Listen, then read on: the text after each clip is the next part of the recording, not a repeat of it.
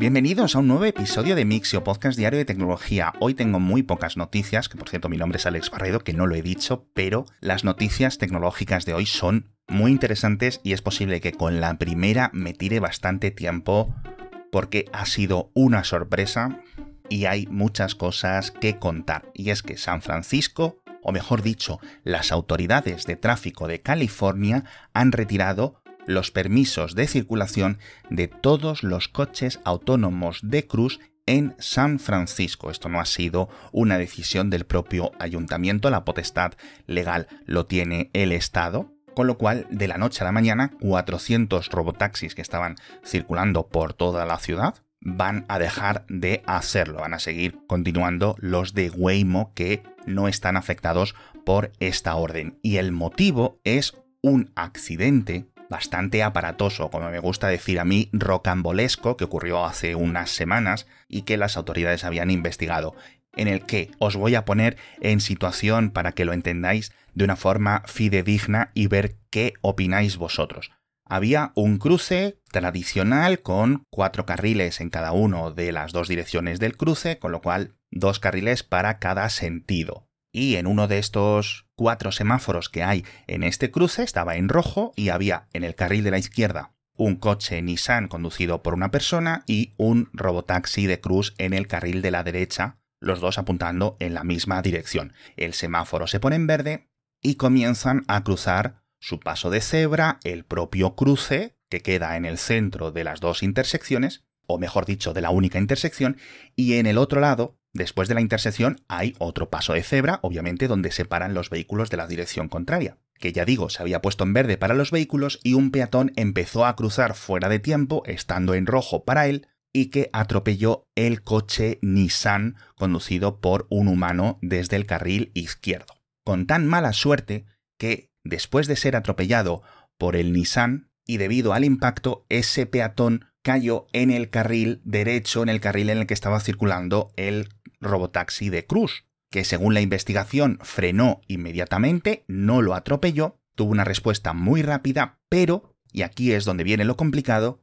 cuando el software de ese coche entró en el modo de ha habido un incidente, ha habido un accidente, voy a retirarme hacia la acera para no bloquear el tráfico, por algún motivo que se desconoce, no evitó colisionar con esa persona que ya previamente había sido atropellada y que estaba en el suelo. No sé si tumbado, no sé si sentado, pero ya se había llevado un atropello del otro coche y entonces el robotaxi lo arrolló durante unos 20 pies, que al cambio suele ser unos 6 metros, y ahí viene todo el incidente. Llegaron las autoridades, el conductor del Nissan se dio a la fuga, le están buscando, etc. Pero mientras se investiga este atropello, pues todos los coches con ese software y ese set de sensores quedan fuera de la circulación. La verdad es que el caso es una locura. Una persona que sea atropellada primero por un humano y luego por una máquina segundos después, es casi de chiste. Está en el hospital recuperándose de las heridas. No sé si está fuera de peligro o no. No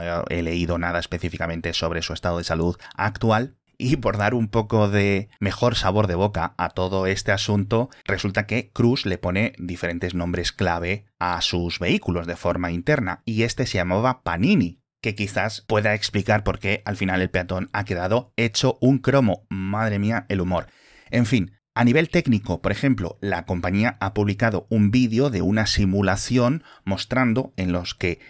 si los dos coches involucrados fueran robotaxis de la propia compañía, ese peatón que entró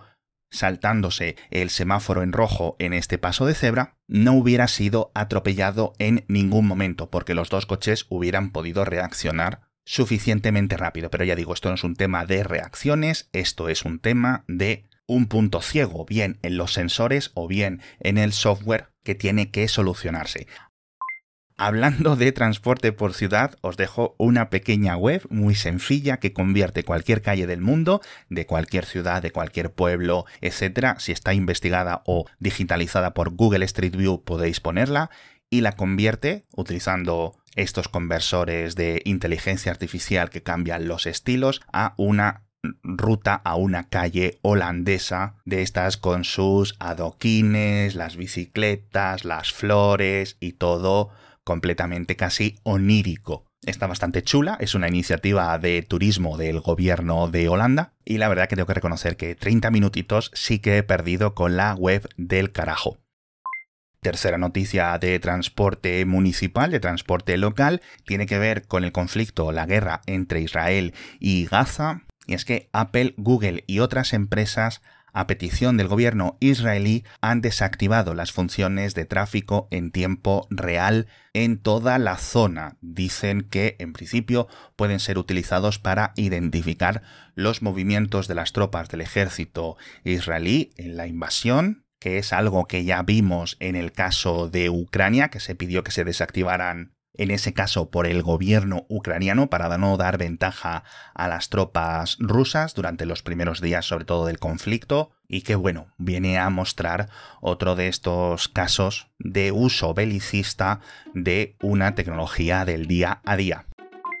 Y estamos hablando muchísimo de transporte, así que qué mejor momento para comentar nuestro patrocinador de esta semana, que ya sabéis que está siendo BP, y no lo podéis aprovechar los oyentes en Latinoamérica. Es algo exclusivo para aquí, para nosotros, para España, pero ya sabéis que, oye, allí normalmente tenéis el combustible muchísimo más barato. Y esta es la buena noticia, porque en las estaciones de servicio de BP podéis conseguir un ahorro de hasta 20 céntimos por litro repostando carburante BP Ultimate con tecnología Active. Ya sabéis, como siempre os digo, lo mejor para vuestro motor y para vuestro bolsillo. ¿Y qué tenéis que hacer para conseguir este descuento? Descargaros la aplicación Mi BP, que tenéis de forma gratuita en Android, en iPhone, y cuando vayáis a pagar, se la enseñáis, en cuestión de dos segundos conseguís ese ahorro. Ya sois miles de los oyentes que os habéis instalado la aplicación, así que los que quedéis, pues animaros a empezar a BPar para ahorrar muchísimo dinero en los próximos meses. Como siempre, os dejo enlace en las notas del episodio, podéis entrar en mibp.es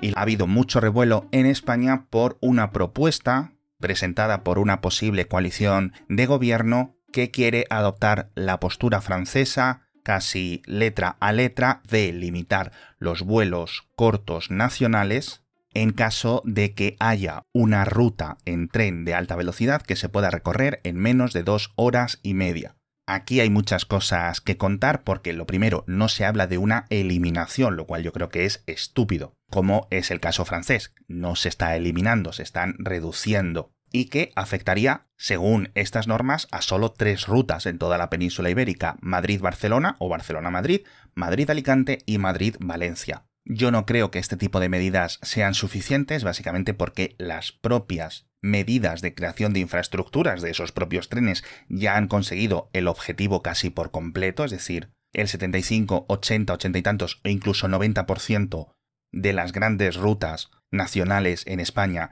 ya se hacen en alta velocidad, tanto las Madrid-Barcelona, Madrid-Valencia, Madrid-Sevilla, Málaga-Madrid, etc. El avión ya es completamente secundario y por otra parte se pierde flexibilidad, es decir, ¿qué ocurriría si de repente estas líneas quedasen fuera de operación por un terremoto, por una inundación, porque se rompen, porque chocan unos trenes, etcétera? Creo que tiene sentido tenerlas abiertas, que esa es la gran flexibilidad de los aeropuertos, y por último, recordar que estos serían limitaciones de esos vuelos nacionales, es decir, si tú vas de Madrid a Barcelona, pero si vas de Madrid a Moscú con parada en Barcelona, ese vuelo no estaría limitado. Dicen dentro de la patronal de las aerolíneas que esta propuesta les ha pillado por sorpresa, que están en contra, obviamente, que el tema de reducción de emisiones y demás ya se ha conseguido porque los viajeros prefieren, en esos porcentajes que os decía, por amplia mayoría, el tren ya de por sí, y que lo que realmente se debería de hacer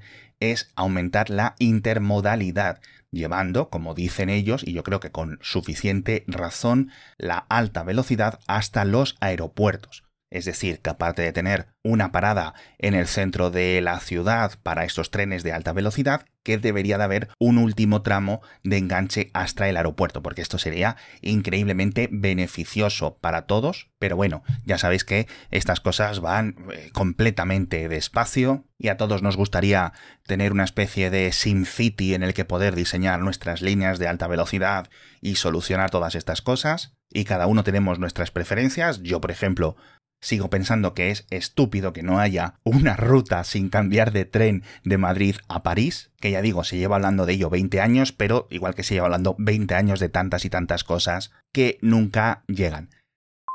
Hablamos también de una entrevista de Satya Nadella, el jefe de Microsoft, que se arrepiente de haber abandonado Windows Phone en 2017. Dice que podría haber intentado o explorado más opciones con esa división. Pero bueno, tenéis algunos más enlaces en las notas del episodio por si queréis expandir la información por vosotros mismos. Muchísimas gracias y nos vemos con más noticias tecnológicas en el próximo episodio de Mixio. Hasta pronto.